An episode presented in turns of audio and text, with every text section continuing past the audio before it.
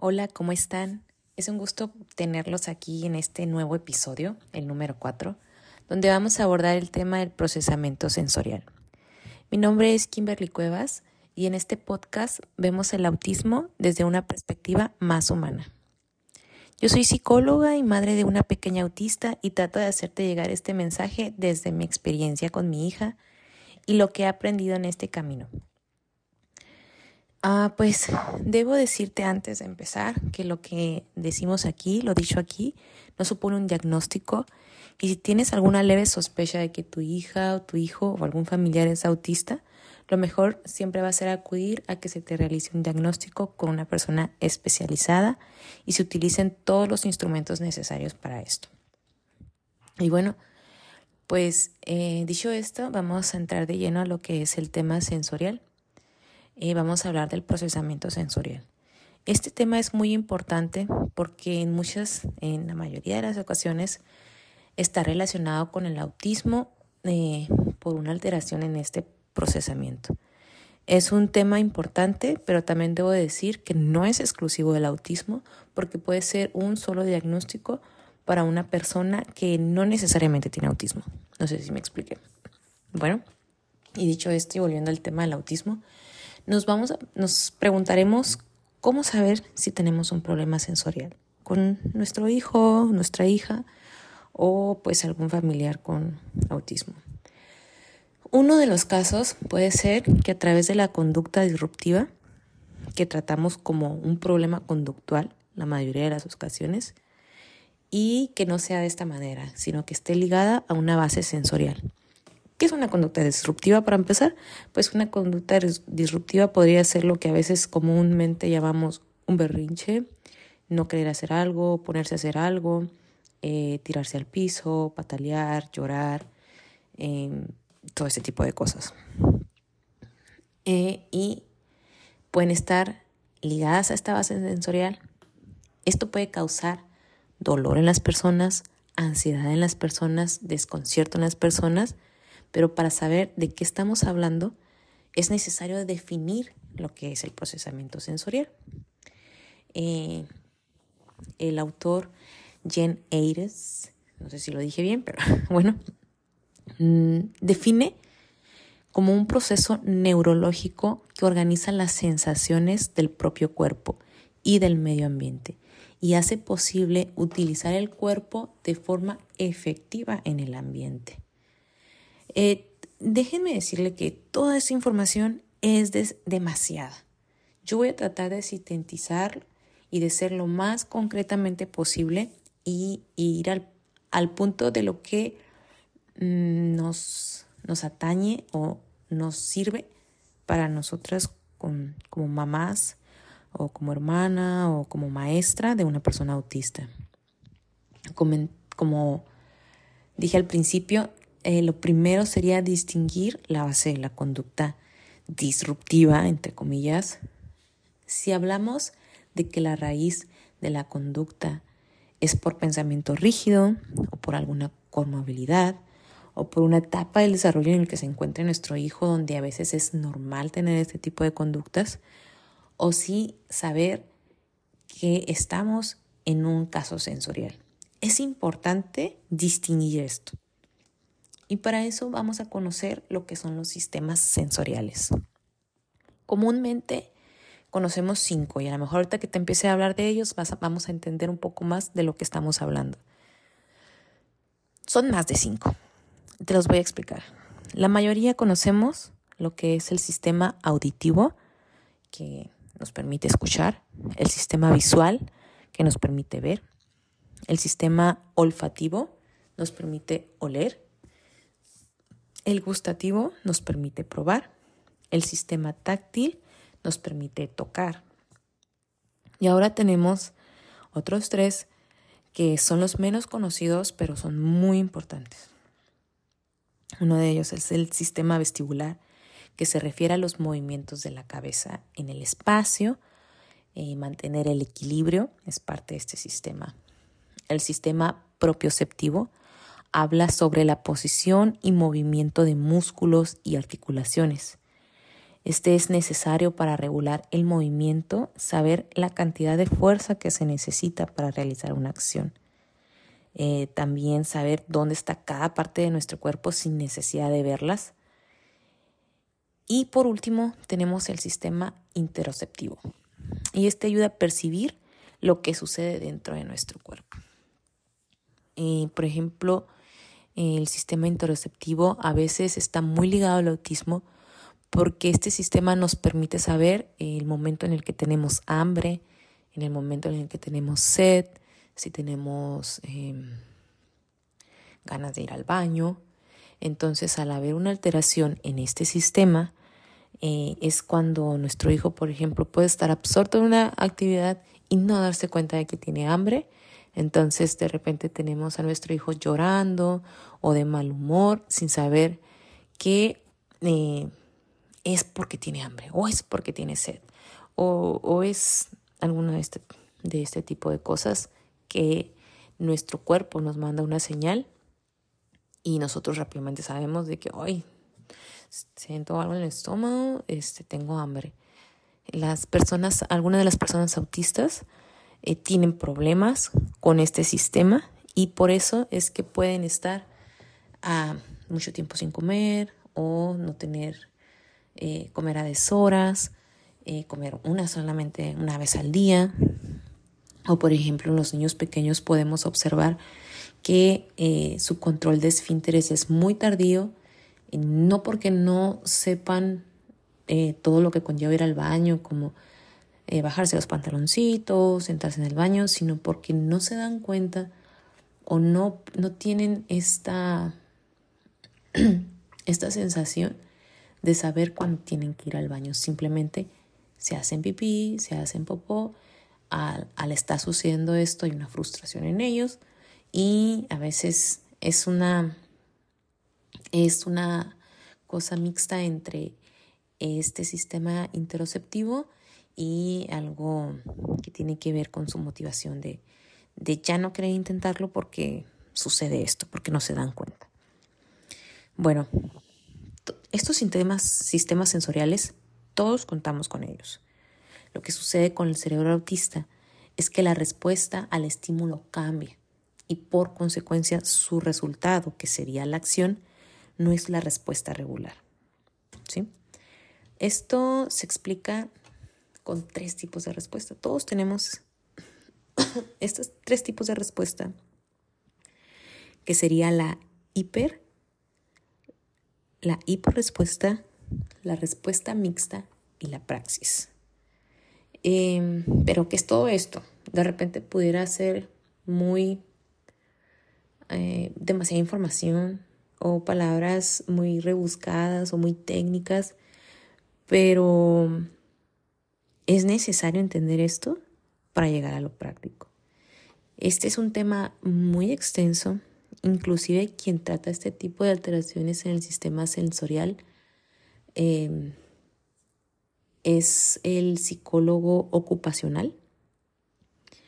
Y eh, existe todo un estudio ¿no? para esto, porque no, no estamos hablando, como desde un principio lo comenté, no es algo conductual, es algo biológico y, y no está mm, de más decirlo que parte desde la premisa que el cerebro neurodivergente es diferente al cerebro neurotípico y una de esas diferencias es esta integración sensorial.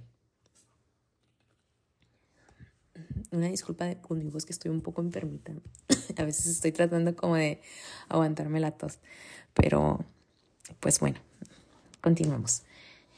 Este, para empezar a abrir la puerta y tener claro el perfil sensorial de nuestro hijo, nos va a dar la pauta para actuar de la manera adecuada.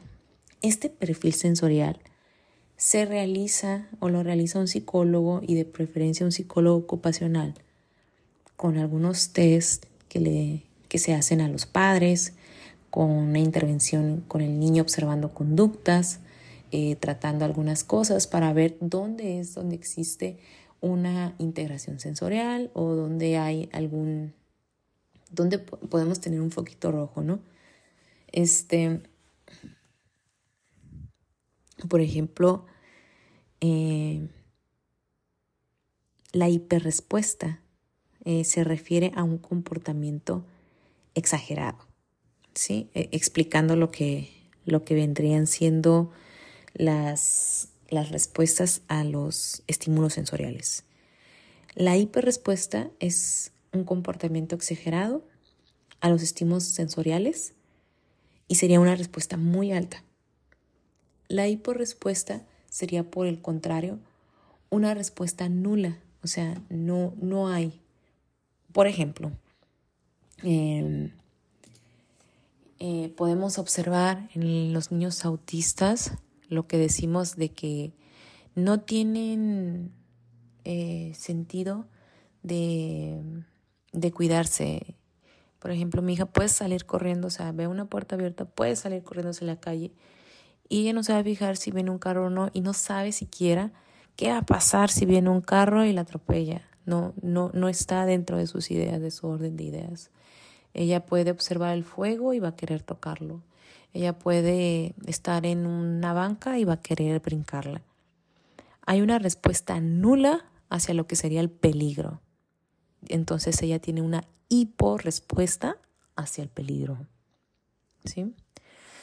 La respuesta mixta, como su nombre lo dice, pues es una variabilidad entre la hiper y la hiporrespuesta. A veces puede ser muy complicado este, distinguir esta respuesta porque existen las dos cosas. Son un comportamiento exagerado en algunas ocasiones y en otras ocasiones un comportamiento nulo hacia esa situación. La praxis eh, se refiere a la dificultad en la planeación y ejecución de las acciones. Es entonces, para seguir con esto de los ejemplos, para poder verlo de una manera más práctica, y toda esta teoría, cómo se ve en la vida, eh, en, la, en la práctica, en la conducta de mi hija. Por ejemplo, ella, eh, la más sencilla, lo más rápido que se me ocurre es que tiene una hiperrespuesta al trabajar con materiales manipulativos. Por ejemplo, en el, preescolar, ah, al trabajar con la espuma, con la plastilina, este, pintar con los dedos, ponerle pegamento a algún, no sé, algún frijolito o algún caracolito y pegarlo. Su respuesta ha ido por etapas. En un principio no quería ni tocarlos, no quería trabajar con ellos, en muchas ocasiones lloraba, definitivamente no quería, este, recuerdo sobre todo con, la espuma, lo que pasaba, no quería tocarlo y, y, sus maestros ya sabían que ese trabajo, esa actividad, no la iba a hacer porque no quería tocarlo. Eh, iba a llorar y se iba a poner de súper malas y no lo iba a hacer. Eh, conociendo, empezando a poner atención en que esas eran actividades que le causaban mucho conflicto. Entonces fue por eso que investigando sobre este tema sensorial pude notar que no era así de que ah, es que a no le gusta trabajar con, con espuma, este no quiere, mm, pues ni modo, no trabajó, no hizo la actividad. Puede ser algo madurativo. Ah, y, y pues me di cuenta de que no, o sea, no es algo madurativo, no es que no quiera, es que realmente le causa algo. Es que realmente, eh, por más que ella quisiera intentarlo, no le, le causaba algo tocarlo con sus manitas. Ahora hemos ido trabajando con ella.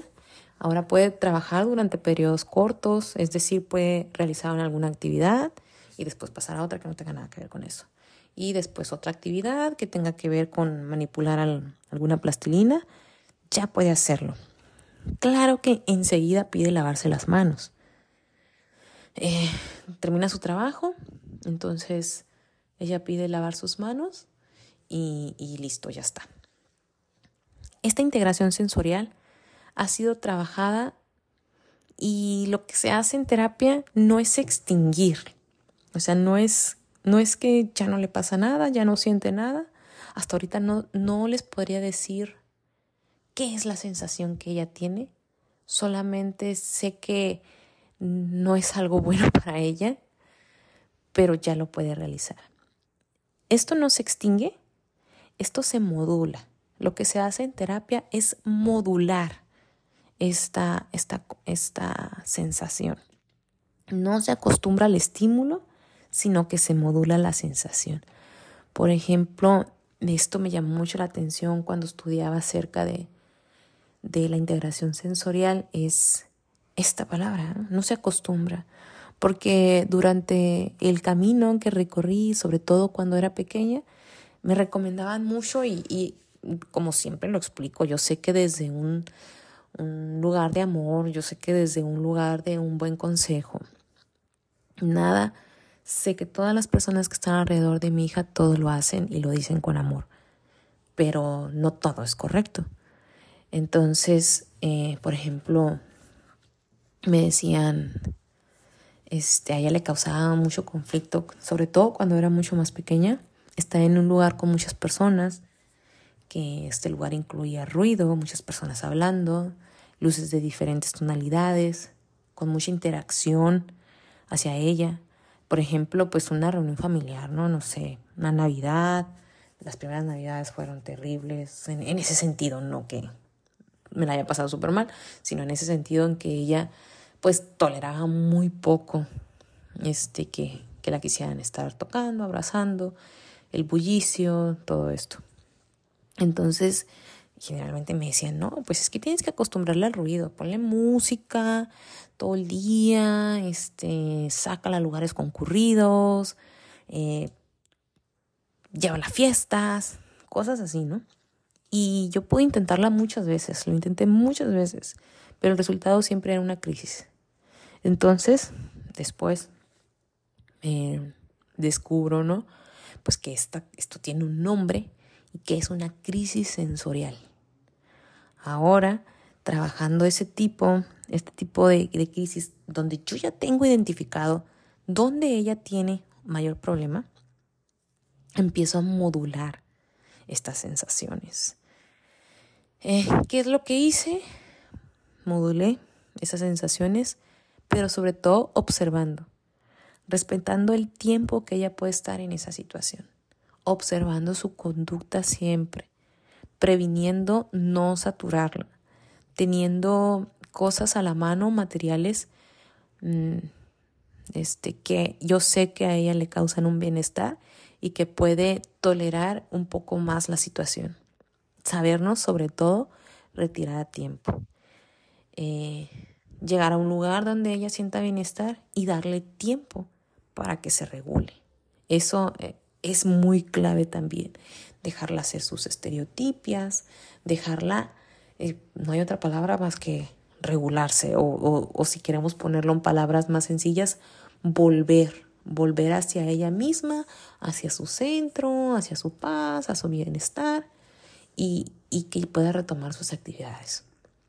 Entonces, yo cuando empiezo a notar que ella ya se está poniendo ansiosa, que, que ya no está tolerando que estar en esas actividades, yo ya sé que es momento de empezar a retirarme y yo le voy a anticipar a ella y le voy a decir, eh, ahorita nos vamos a ir, mi amor, este, vamos a despedirnos de todos. Y si quieres también, ¿no? Porque si no se quiere despedir, entonces es mucho. Yo sé que, nada, vamos a despedirnos de tu abuelita eh, y, o de tu tía y ya, ¿no? Nos vamos. Y ahorita nos vamos a ir. Eso también a ella le va a dar paz. Eso también ella va a saber que pronto va a terminar. toda esa saturación de, de sensaciones en su cuerpo porque pues va a llegar un momento en que se va a saturar o, está casi llegando ese momento. Este trabajo, como te lo comento, se puede hacer bien desde casa. Esta, e, esto se llama, tiene un nombre y es una integración sensorial, porque se van integrando, ¿no?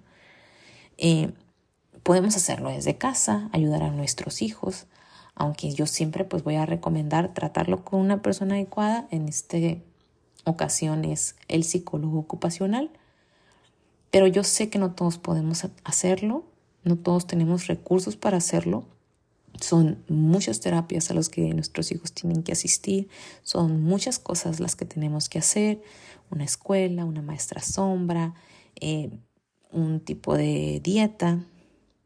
Entonces entiendo. Em, y te voy a explicar más o menos cuál sería la cadena de intervención para poder trabajarlo en casa. Eh, y va de esta manera. Lo primero que vamos a tener, este, como quisiera, ahorita todavía no me animo a, hacer, un, hacer video, espero que pronto, pero como quisiera ponerles en pantalla esto. Igual y, ustedes contáctenme y yo puedo pasar esta información para que visualmente sea más ligero y podamos entenderlo mejor. En esta cadena de intervención iría de esta manera. Lo primero que tenemos que ver es la conducta. ¿Qué estoy viendo? ¿Qué está pasando? ¿De qué manera está actuando? Lo segundo sería el estímulo. ¿Qué es? ¿Un sonido? ¿Un olor? ¿Una textura? ¿Un movimiento? ¿Una temperatura? ¿Sí? Eh, identificar después de esto a qué sistema pertenece. Ya te dije ahorita cuáles son los sistemas es algo auditivo, es algo vestibular, es gustativo, propioceptivo, interoceptivo, olfativo, todos estos sistemas que, te dije anteriormente. Ahora, ¿qué tipo de respuesta me está dando mi hijo? ¿Qué tipo de respuesta tiene mi, mi alumno? ¿Es una hiperrespuesta? ¿Es una hiporrespuesta? ¿Es mixta? Una vez identificado esto, nos queda tener materiales que ayuden a nuestro hijo a atravesar esta crisis. Mucha observación, estar atento a su conducta y reconocer las señales tempranas. Eh, identificar los disparadores sensoriales con precisión, como esto que yo te comentaba. Yo sé que la espuma no, no le gusta tocar la miga. Yo sé que no. Entonces yo ya tengo bien identificado qué es eso y con eso voy a trabajar y, eso es esa integración, eso es lo que voy a modular. ¿Sí? Em, reconocer las señales tempranamente, no una vez que ya tenemos la crisis, sino reconocer que esas señales van a sobrecargar sensorialmente a nuestros hijos. Emplear las estrategias individuales, sensoriales, antes que el niño se sobrecargue.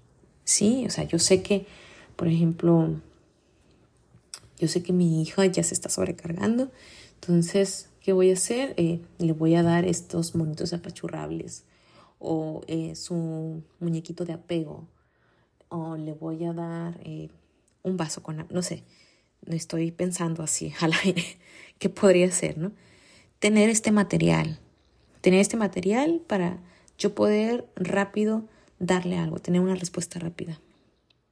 Eh, por ejemplo, en el caso de los sonidos, es importante que si sus hijos tienen una hipersensibilidad, permitirle que utilice audífonos, tanto que sea alguna música o algo relajante para él o algo que bloquee los sonidos.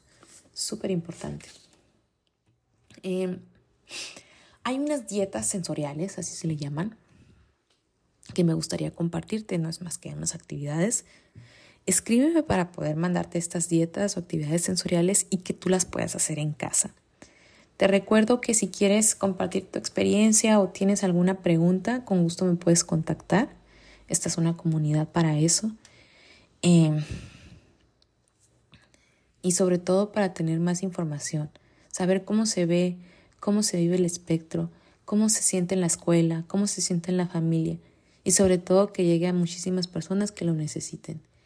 Eh, te recuerdo que mi nombre es Kimberly Cuevas y me dio mucho gusto poder compartir esta información contigo. Te pido de favor que me regales una estrellita para que este podcast sea más visible y llegar a más familias. Te dejo mis redes y correo en la cajita del contenido y pues muchas gracias. Nos vemos en el próximo capítulo.